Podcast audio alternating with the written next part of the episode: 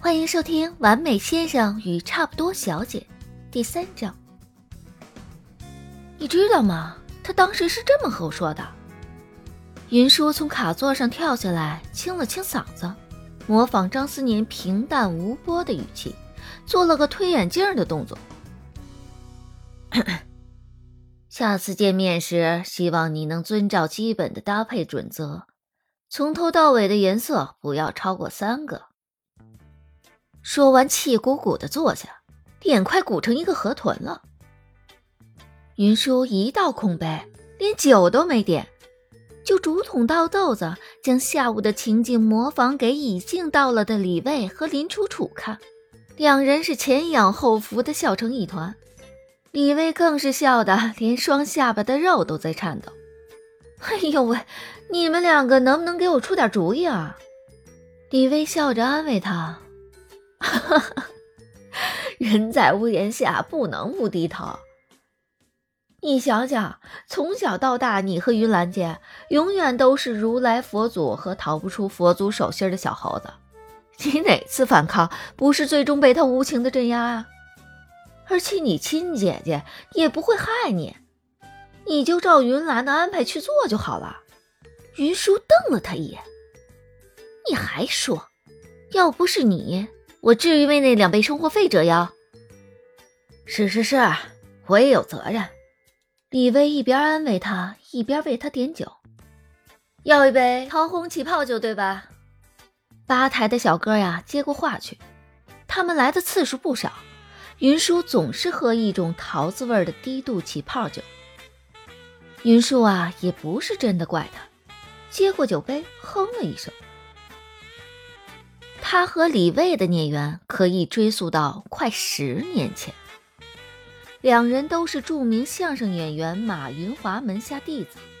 李卫比他大四岁，师门里两人年纪最为接近，便搭伙一起讲对口相声。当时他还是个胖乎乎的肉球，而李卫还是一个瘦竹竿，一胖一瘦，小孩子长得白净可爱，声音脆生生的。说话又利落，受到不少人喜爱。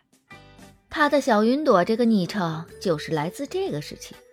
最初可不是夸奖啊，而是李卫为了嘲笑他肉乎乎的，名字里又带个云字，像天空里蓬蓬的云朵。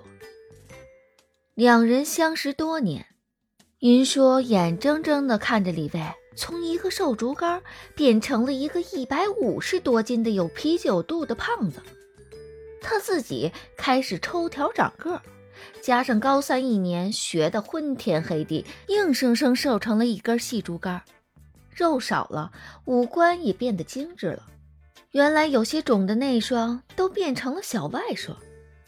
他将自己小时候照片飘上微博的时候，粉丝纷纷感慨，简直就是整容式长开。不过现在两人都没再说相声了。一个没事儿在微博上说说脱口秀，以什么都敢说闻名；一个是娱乐圈内火爆综艺制作人。好在师门还算宽和，虽然两人是正儿八经的内门弟子，师门也没有什么名字里面论资排辈的做法。要是放在其他派别里，他们两个不务正业的人，怕是早就要被剥夺姓名，逐出师门了。哪有可能每年还乐呵呵地出席师门聚会？从小到大，李卫仗着脑筋转得比他快，坑了他不知道多少次。但他生活费捉襟见肘这事儿，正儿八经计较，其实怪不上李卫。李卫论智商和云兰是一个档次的，小学、初中跳着读，二十岁就从 F 大新闻系毕业。进入国内知名卫视，从底层爬到卫视火爆综艺制作人，花了还不到两年。卫视里限制多，后来就跳出来成立自己的文化传媒公司，开始自制综艺。云舒十八岁刚满，拿到的第一笔股息分红就用来支持他，变成李卫公司的第二大股东。不过他这股东。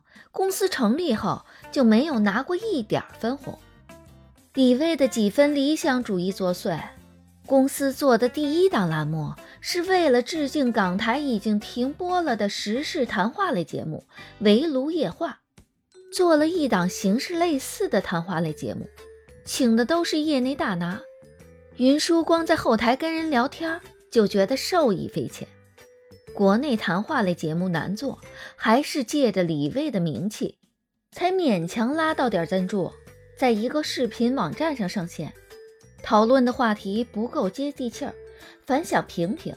业内大拿的出场费不低，这档栏目最终血本无归。李卫在这两年连续做了一档辩论类综艺和一档脱口秀综艺，反响不错，才勉强解除负债经营危机。云舒也因不善理财，云兰和爷爷讨论后决定先扣下他的所有股息。等什么时候他拿到第一个金融的双学位，有点投资理财的意识了，再将钱给他。云兰啊，给的生活费不算低，但他有几个烧钱的爱好，因此云舒这个外人看来正儿八经的富二代，其实一直过的都是等着姐姐发生活费的抠抠缩缩的日子。你们就喝上了。陆之义走到吧台前，拉开凳子坐下。这次聚会为的就是给陆之义，也就是李薇的女友践行，他要去欧洲游学半年。陆之义算是才貌双全的美人儿，为什么会看上李卫这个一百五十斤的胖子？用云舒的话说，大概是因为智慧是性感的新潮流。云舒又气鼓鼓地将张思年的话复述了一遍：“志业，你学艺术的，你说我这身打扮有很不正常吗？”陆之义的目光在云舒身上上下扫了两圈，笑着戳云舒鼓成河豚一样的脸，看到他嘴里鼓着的气出来，脸瘪下去，笑出声来：“也要看脸。”陆之义随手指了一个舞池里的人。大部分人穿的都不一定好看，你嘛，是挺好看，但也就是仗着颜值才敢这么折腾吧。云硕不属于正途审美里美女的长相，更偏向古灵精怪的可爱型。双眼皮儿窄窄的，眼尾下垂，显得无辜又可爱。眼睛不算大，却很有灵气。巴掌大的小脸儿，皮肤白嫩，鼻子长得秀气。笑起来，眼睛眯成一条线，唇角弯弯，带着两个小梨窝，周围人的心情都被他感染的明朗起来。云舒哼了一声，将手机递给林楚楚：“楚楚，你给我拍张照。”说着，拿着滑板，将帽子扣上，摆拍。拍完，从林楚楚那儿接过手机，迅速发微博：“云卷卷卷卷儿冒号。”今天被教育从头到尾的颜色不能超过三个。我觉得我的衣服超好看。好啦，林楚楚揉了揉她的一头卷毛。今天是帮之意践行的，来干杯！陆之意举杯，三人的杯子碰在一块儿，三人最后喝的兴头都上来了，有些微醺。林楚楚嫌弃驻场歌手唱的不好。将人赶下台去，抢过话筒。他天生烟嗓，唱歌技巧也好，情感韵味饱满。唱到最高音时，嗓音中隐隐有撕裂感，音调骤降一个八度。微醺的脸庞艳如桃李。下台时还不忘嘲讽一句：“没那嗓子，唱什么摇滚？”云舒和林楚楚相识也是有一番故事的。两人相识于 F 大一个哲学讲座，请的是国内知名学者，讨论的话题奇奇怪怪，人工智能的哲学基础。云舒迟到了一些，进场的时候就看到林楚楚化着烟熏妆，一身性感紧身裙外随意套了件不合身的大外套，一本正经的和台上教授讨论。那时林楚楚刚刚从国内一档知名音乐选秀二十进十的直播现场退赛，直接来参加讲座。当时他顶着 F 大哲学系学霸的称号，长相艳丽，嗓音又好，被无数观众看好，为了一场莫名的讲座退赛，引发了网上不少讨论。云舒初见他时，林楚楚明明有着艳如桃李的面庞，神色却冷若冰霜。云舒交心的朋友不算多，人生中头一遭搭讪便给了他。在讲座结束后，冲到他面前，眉眼弯弯：“我是云舒，要不要认识一下？”有人白首如新，有人倾盖如故。云舒看他第一眼就觉得两人是同类，后来果然成为了莫逆之交。再后来，云舒才知道，当时选秀副导演以晋级暗示林楚楚，想要潜规则，林楚楚便索性退赛，现在继续读研，偶尔帮李卫的综艺做一下配乐。闲来无事，在酒吧唱上几嗓子，也算自由自在。林楚楚从台上跳下来时，台下一片喝彩，云舒跟着鼓掌，耳边传来李卫漫不经心的声音：“今夜脱口秀下周第二季开录，常驻 cast，你要不要？”云舒鼓掌的动作停滞。你知道我一向不喜欢。李卫目光直视他。是不喜欢还是不敢？云舒有些不敢与他对视，在昏暗的灯光下，眸光闪烁。他没有接李卫的话，岔开话题：“你们那台本审核本身就快成一个笑话了，一档节目妥协再妥协，删改再删改，而且像国外脱口秀节目制作都是……好了。”李卫打断他故意跳开重点、扯开话题的话。